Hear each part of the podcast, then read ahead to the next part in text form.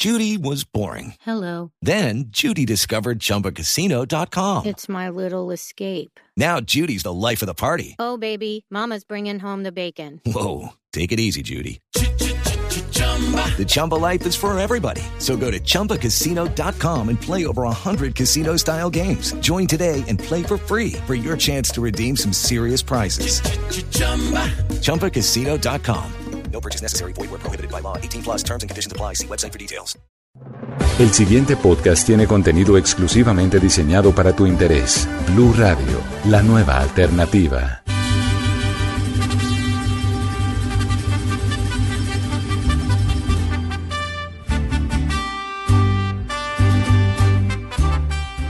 Hola, ¿qué tal amigos? Bienvenidos a una edición más de la Caja de los Cómics, el podcast de Blue Radio dedicado a la fantasía, al cómic, al cine, al anime, a todo este mundo geek, todo este mundo de la fantasía que nos encanta y que nos gusta tanto hablar de él. Esta emisión va a ser muy especial porque vamos a hablar de la tierrita, vamos a hablar de, de, de la sangre, de donde somos, de este mm, pueblo olvidado del aliento de Dios, como dice alguna canción por ahí, no mentiras, de vamos a hablar de Latinoamérica y de los héroes o de los personajes que hay en este mundo geek latinoamericanos que de pronto no tienen mucho ruido, que de pronto uno no sabe y que de pronto ustedes ahorita van a escuchar cómo así en serio este tipo tenía ascendencia latinoamericana. Pues sí, vamos a hablar de todos ellos y vamos, no vamos a olvidar obviamente a los latinoamericanos, a los nacidos acá en el continente. Vamos a hacer, vamos a intentar hacer un recorrido por eh, todas las, la- las eh, los personajes de los diferentes cómics y de las diferentes películas y de las diferentes series, tal vez que hacen parte de la idiosincrasia latinoamericana. Para hablar de todo esto, hoy me acompaña de nuevo una amiga de la casa. Se trata de Natalia González del Cafecito Freak. Natalia, hola, ¿cómo estás? Bienvenida. Bueno, bienvenidos otra vez. Eh, me siento muy, muy feliz de estar acá. Siento que no me fui. No, no, no, es que bienvenida acá siempre. Siento que no me fui. No, no, no, no, no. no. Pero es muy, muy chévere eh, venir a hablar del tema de superhéroes con ascendencia latina.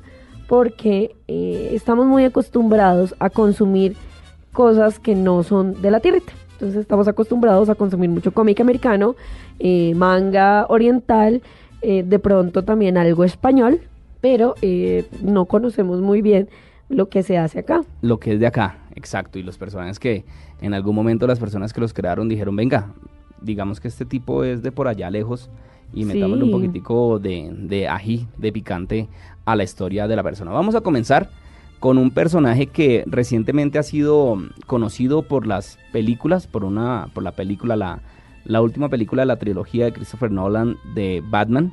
Se trata de Bane.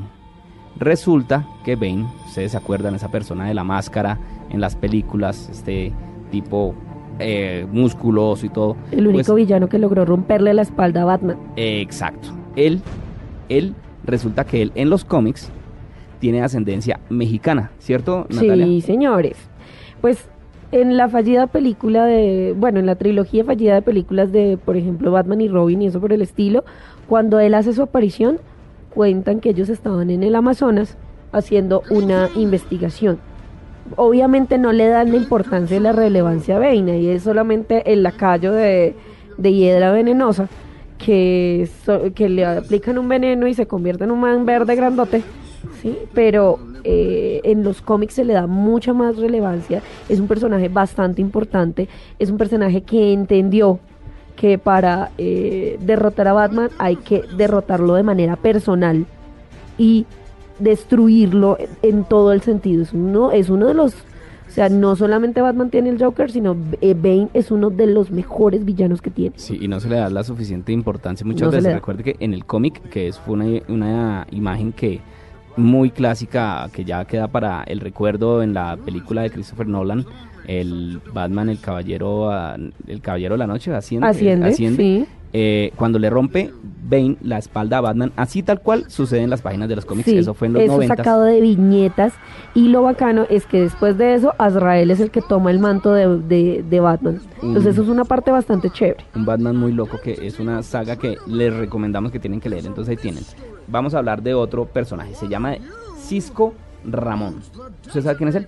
No. ¿Usted ha, ¿Quién es visto, ¿Usted ha visto la serie de Flash, la que están pasando ahorita por televisión en cable? Sí, él, él tiene un, digamos, un perfil muy latino, el de el actor que le está haciendo. Eh, exacto, entonces resulta que él en los cómics es uno de los mejores amigos de Flash, de Barry Allen, y él resulta que también por esas cosas de la vida que pasa en, los, en las historias fantásticas, en las historias de los cómics y en todas estas cosas, por una u otra razón termina teniendo poderes, porque en eso es, es raro, es más raro el que no tiene poderes que el que tiene poderes en todas estas historias. Entonces Cisco Ramón también tiene el poder de vibrar, tiene inclusive su personaje en las páginas del cómic se llama Vibe, él manda ondas y hace que tiemble la tierra y hace que se desbaraten las cosas. Bueno, es una, po- una cosa un poco traída de los cabellos, pero hay que recordar también que Cisco es una persona que tiene gran nivel intelectual dentro del mundo de DC Comics y es uno de los... Lo muestra muy bien en la serie, de por Sí. sí. O sea, él es un científico.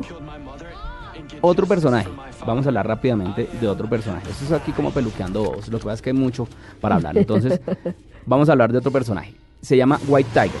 Esta es una mujer como con mm, habilidades de ninja.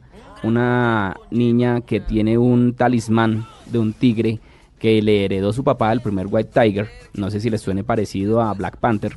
Ahí Ujú. está la cosa. Ella es de ascendencia puertorriqueña. Ella se llama Al-Aba Alaya.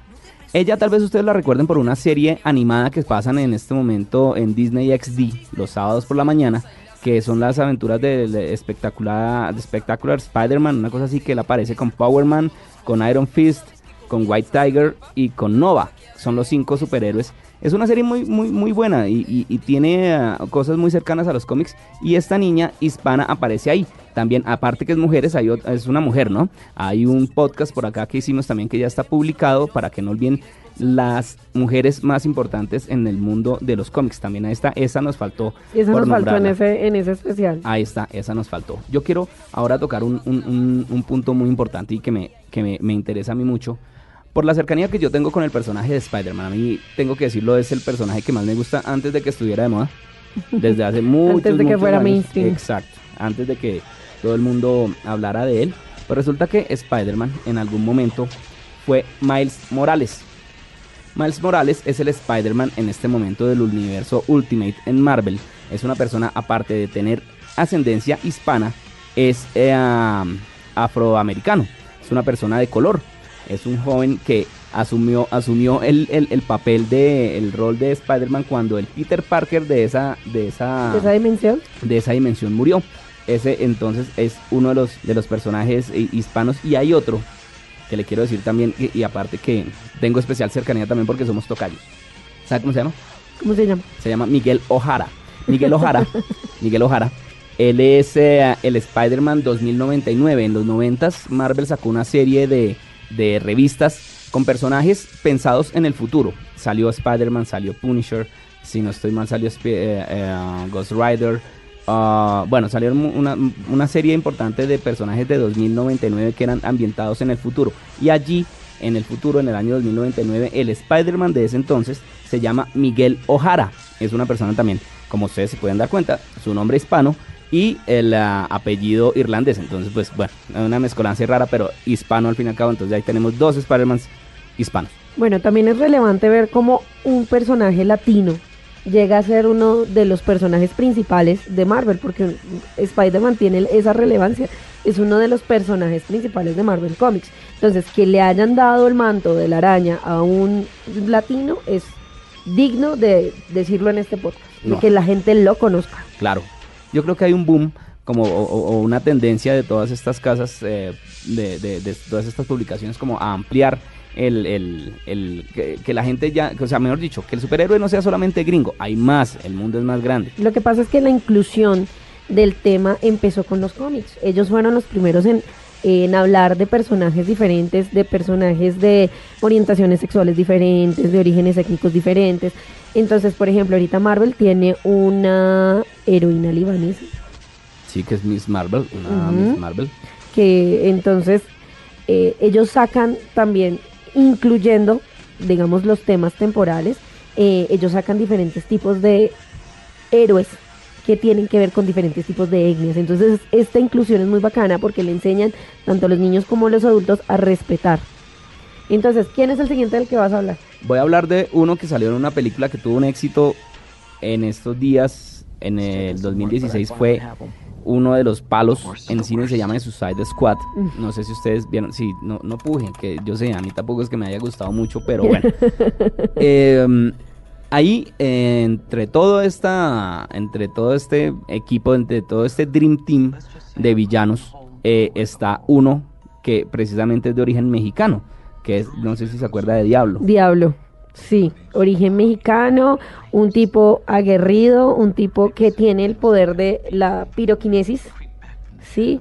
Y es un tipo que eh, se, hasta donde sé, si la cabeza no me falla, él, es- él migró hacia Estados Unidos y se volvió y se volvió uno de los líderes de las comunidades latinas.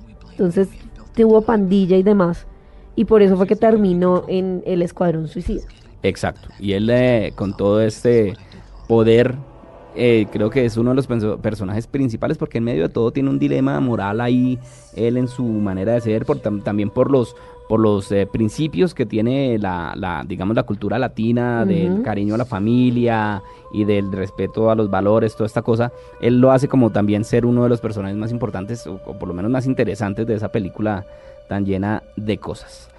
Él es de California, y en California obviamente está una de las, colo- de las eh, ¿cómo se puede decir? Es una de las comunidades más amplias de latinos en los Estados Unidos. Y allí precisamente es donde aparece tal vez el primer superhéroe latino Completamente latino. en la historia de los cómics. Escuche esto.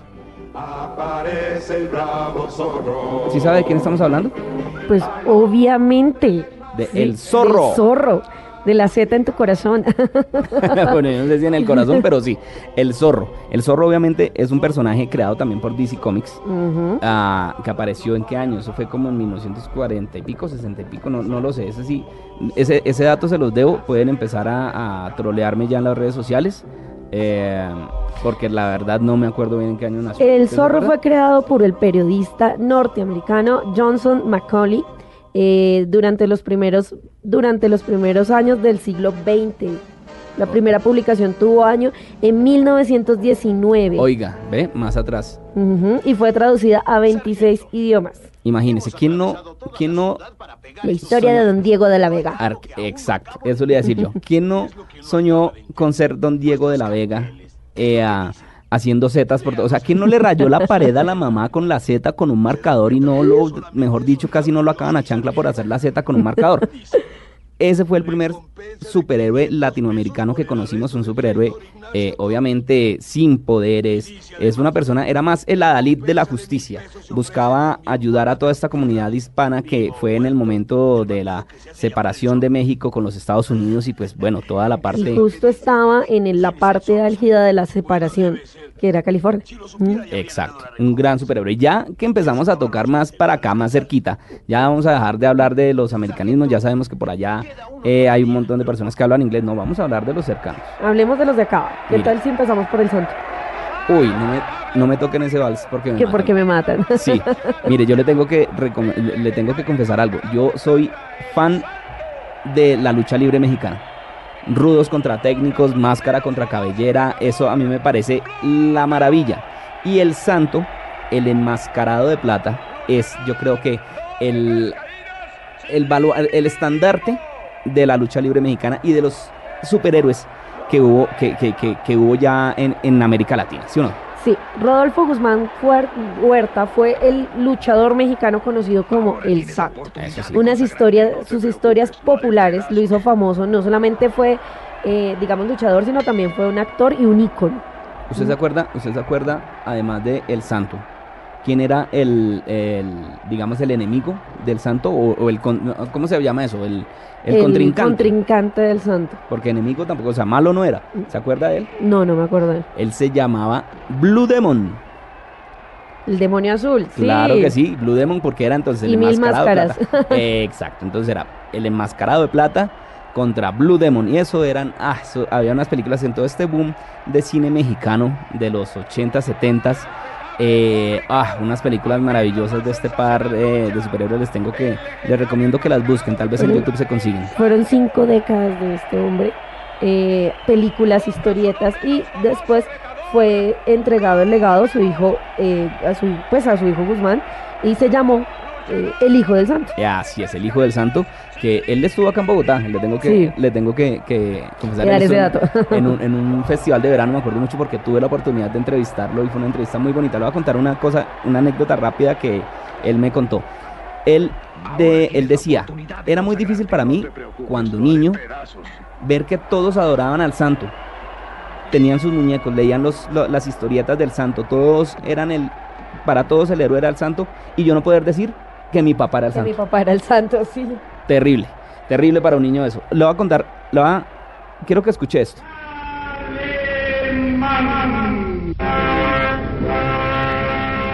¿Esto lo reconoce? No. Esto es una, un extracto de una radionovela que se hizo acá en Colombia que era de Calimán, Calimán, el, hom- el hombre increíble, acompañado de su fiel compañero Sorín. Claro, esto también fue un superhéroe latinoamericano. Eh, este, yo me acuerdo mucho que en los 80 se conseguían unas revistas mexicanas, me acuerdo mucho. De la- las impresiones, las páginas eran sepias, lo único que había color era la portada. Sí. Y Calimán era un personaje todo vestido de blanco, un personaje tal vez como, como con influencia hindú, con su turbante blanco, Ven, te cuento. roja. ¿Quién era él? Calimán. eh, nació en noviembre de 1965. Fue una de las historietas, o es una de las historietas más vendidas en México porque todavía se consiguen las reimpresiones. Eh, se publicó desde el primer momento, durante semanalmente durante 26 años sin interrupción y cuenta la historia de un huérfano adoptado por el príncipe de Aldú, Abul Pasha. Bueno, no puedo allá, con él, sí. De por No allá. puedo con- Imagínate, 26 años sin interrupción, una de las mejores historietas. Tuvo radionovela. Que era lo que escuchábamos al principio. Sí.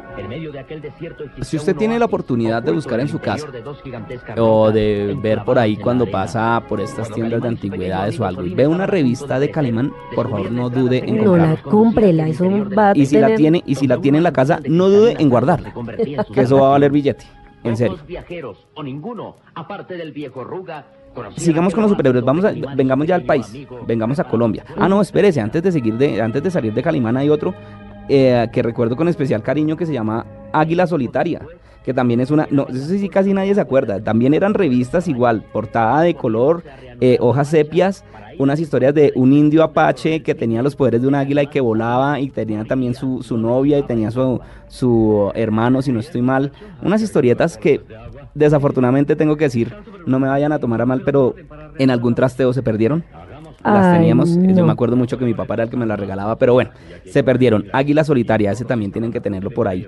Búsquese Águila Solitaria. Ahora vengamos ya a Colombia. En Colombia, la movida del cómic es, ah, es, un, es un pequeño nicho que puede tener mucho futuro, o que tiene mucho futuro, si se encuentra cómo desarrollarlo y financiarlo de la manera adecuada.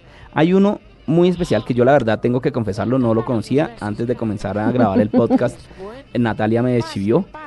Entonces Natalia nos cuenta quién es, cuéntenos a ver quién es. Bueno, entonces, eh, empecemos por Pumaki. Pumaki es una, es una historieta, historieta cómica, que cuenta la historia de un gato eh, humanizado, por decirlo así, que tiene dos compañeros. Es una historieta que le escribe un chico de 19 años. ¿De acá, de acá de Colombia? Sí, de acá de Colombia. Y la portada de la primera edición de Pumaki es, eh, digamos, una, mm, una burla o un homenaje al número uno de, de, de Superman. Entonces, tú la puedes, la pueden buscar, búsquenla como Pumaki. Eh, es un personaje bastante gracioso. Es un personaje que, que producen entre dos personas. ¿Por qué? Porque es que él, el chico, el original, él era muy bueno haciendo historias, pero muy malo dibujando. Siempre pasa. Sí, entonces se unió a otra persona que si ya, digamos, vino, le corrijo, le corrigió y sacaron la primera edición, salió para el Sofa del 2010, 2008. Ellos estuvieron presentando en Sofa del 2008. Es muy relevante, es bastante bonita. Es, eh, ahorita no, van a- no han vuelto a sacar reimpresiones porque es que sacar impresiones en, en Colombia es una apuesta bastante eh, fuerte. Entonces están Sí. sacando solo ediciones ediciones digitales. Entonces búsquenlo, súper recomendado, Pumaki, se van a reír un montón, es, un- es, es un, es vale la pena nombrarlo acá. El segundo son Los Indignados, da- eh, por Arquetipo Comics, se llama así la casa de editorial, una historia barranquillera. Son, eh, es un grupo parecido a la Liga de la Justicia y su primera edición se llama Héroes Falsos. Ok. O sea, pero es ambientado en Colombia. Es ambientado en Colombia. Ellos tienen, ellos tienen, eh, ellos tienen sus historias, pasan Barranquilla, Bogotá, las ciudades principales. Y el dibujo es de cualquier tipo de calidad, se compara con la americana. No, por si la estamos viendo, en algún momento la vamos a compartir por las redes sociales. O sea, aquí lo estoy viendo, me lo está mostrando eh, Nata en la, en la página de Facebook de ellos y el dibujo es eh, y la bueno. historia también es muy buena. Entonces ahorita ya sacaron su segunda edición, hay que apoyar esta historia. Pero también eh, hay una que ya es más conocida, que se llama Sambo Dendi. ¿También? Sambo Dendi. Sambo Dende, claro que sí. De ese El sí me acuerdo ADN. mucho. Ese sí me acuerdo mucho, el que, que publicó ADN, sí señora.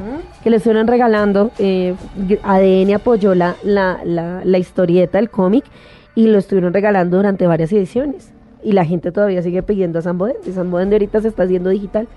Y, Y- por ahí hay una que otra reimpresión. Y como siempre, la, la- se pierde el apoyo, se pierde la, Sí. la- ¿Cómo se llama esto? El, se pierde el boom Sí. y se apaga la llama y, y se deja perder. Lo que, lo que le hace falta al universo del cómic colombiano es unión, porque ellos vienen desde una época de Acme, de la revista Acme, donde se sacaban unas historias muy buenas. Ahí- hace poco estuve en la 22 con séptima, hay una, una esta de antigüedades, y ahí uno consigue, digamos, uno sube ahí por el pie de Plaza Pasteur, eh, búsquenla, es, venden antigüedades de segunda, venden libros de segunda, cómics de segunda y hay fans, hay cómics fan de, de hecho en Colombia. Muy, Buenísimo. muy bacanos, unas historias muy chéveres, fotocopia, pero muy buenas.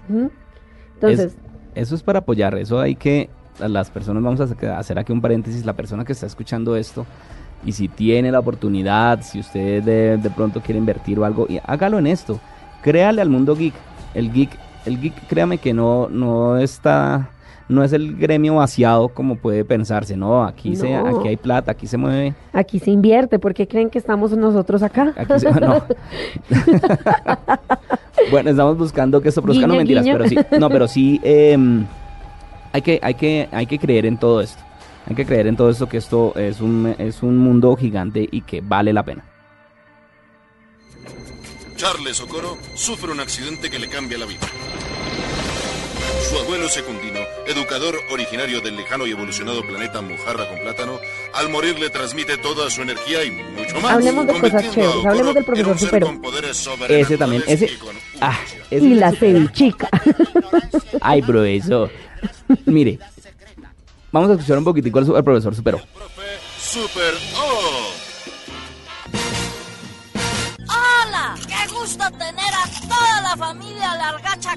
completica aquí en la cevichería! Mire, yo le es quiero un decir que placer conocerla, señorita Si hay algo rescatable y admirable en la televisión colombiana en este momento y desde hace que cinco años que existe, Sí. es el profesor Supero. Una gran, gran idea. De, creo que fue de, de, de Moura y de Francisco, si no estoy mal, pues, al fin y al cabo. Brillantes ellos. Una que un, un par de personajes que ya están metidos en la idiosincrasia colombiana y en el recuerdo y todos los conocen y todo en algún momento la ha embarrado hablando y le dicen, ay profesor, Sí, eso es. O hemos bajado los índices de ignorancia un, Un poquitico. eso creo que es la frase que más se utiliza. es, es, un, es un superhéroe también que hay que recordar y yo creo que ese es el de... El, él es el icónico, él es nuestro Chapulín Colorado. Uy, escuché que dijo qué? Chapulín Colorado. Él es nuestro Chapulín Colorado, colombiano. Pues usted tocó el que era, Natalia, porque yo quiero cerrar esta edición de la caja de los cómics hablando del superhéroe latinoamericano, el mejor de todos. Por mucho. Uf, pero de lejos. Se los lleva a todos por delante. Vea, más ágil que una tortuga, más fuerte que un ratón, más noble que una lechuga y su escudo es un corazón. Es el Chapulín Colorado. No contaban con mi astucia. Síganme los buenos. Claro, ¿quién no creció con eso? ¿Quién no tiene en su corazón Al al, Chapulín. Chapulín. Colorado? Uno de tantos personajes que tuvo Roberto Gómez Bolaños, uno de los genios de la, de la comedia latina y que con el Chapulín Colorado precisamente hizo eso, poner al superhéroe torpe, torpe, pero que todos vamos a amar y que al final se sale con la suya. Siempre se sale con la suya, siempre se queda con la chica. Este es el maravilloso con sus pastillas de chiquitolina. No, y el con chipote su chipote chillón. chillón. No, era lo y las máximo. antenitas de vinil. Y que- Peligro. No, Todos, la- atentos. Las antenitas de vinil detectan la Escucha, presencia de un escucha. enemigo. Escucha, escucha, escucha. Todos mis movimientos están fríamente calculados. Es que eres muy fuerte, Chapulín. Esta y tantas otras frases, es que es realmente el Chapulín Colorado. Además que, mire, no solamente el Chapulín Colorado, sino todos los personajes de Roberto Gómez Bolaños traspasan fronteras y generaciones. Porque nuestros, nuestros abuelos los vieron, nuestros papás los vieron. Nosotros los vimos. Y seguramente nuestros hijos lo van a seguir viendo. Y los hijos de ellos lo van a seguir viendo. Y es que esto va a ser. Y es que es, un, es una cosa que no, no pierde actualidad, no pierde vigencia. Siempre va a ser un humor bonito, va a ser un humor sano. No, mejor, yo, parezco como si estuviera tragado el chapulín colorado. No, pero es que esa es una traga brava. ¿Qué hacemos? ¿Mm? Sí, ya. Es lo máximo. O sea, es que cuando el río suena es porque siguen volando. Exacto, es de tantas cosas más que nos trae a la memoria el Chapulín Colorado y pues con el Chapulín Colorado queríamos cerrar esta emisión de la caja de los cómics que bueno, ya sabemos que América Latina tiene presencia en todo este mundo geek. y Colombia tiene presencia en el mundo geek, entonces es, es relevante que empecemos a apoyar las propuestas colombianas hacia el cómic y hacia superhéroes para que nosotros desde casa empecemos a exteriorizar nuestros propios productos, porque aquí hay una industria creativa muy, muy buena, que espero que en algún momento hagas un podcast sobre la historia del cómic colombiano, Hágale y traemos invitados. de una. Listo. Eh, Nata, muchas gracias de nuevo una vez más por estar con nosotros. Bueno, aquí yo feliz desde que me inviten, me encanta hacer podcast, siempre lo he dicho, apoyo el tema podcast, eh, de por sí es una plataforma de contenido muy buena, entonces esperaremos, yo también tendré próximamente un espacio podcast, Hágale. entonces eh, no olviden seguirme, arroba uy, pero que talla, recuerden en todas mis redes sociales, soy Muñoña, opiniones personales, Trino Feo, y no olviden también seguir a Cafecito Freak, que se emite todos los jueves de cu- entre 4 y 5 de la tarde, porque nunca llegamos puntualmente. Si eso me explicaba la vez pasada. A las 4, no, No, entre 4 y 5 de la tarde. Pendiente. Bueno, está bien, pero también les recomiendo que escuchen el Cafecito Freak. Yo soy Miguel Garzón, mis redes sociales son arroba mdgarzón en Twitter, el hashtag es numeral la caja, de, los, cómics. Ahí pueden dar todos los comentarios que quieran, recibimos toda la varilla que quieran. Sigan escuchando los podcasts de Blue Radio. Hasta aquí esta misión. Larga vida y prosperidad y que la fuerza los acompañe. Y síganme los buenos. ¡Síganme los buenos! Para más contenido sobre este tema y otros de tu interés, visítanos en www.bluradio.com. Blu Radio, la nueva alternativa.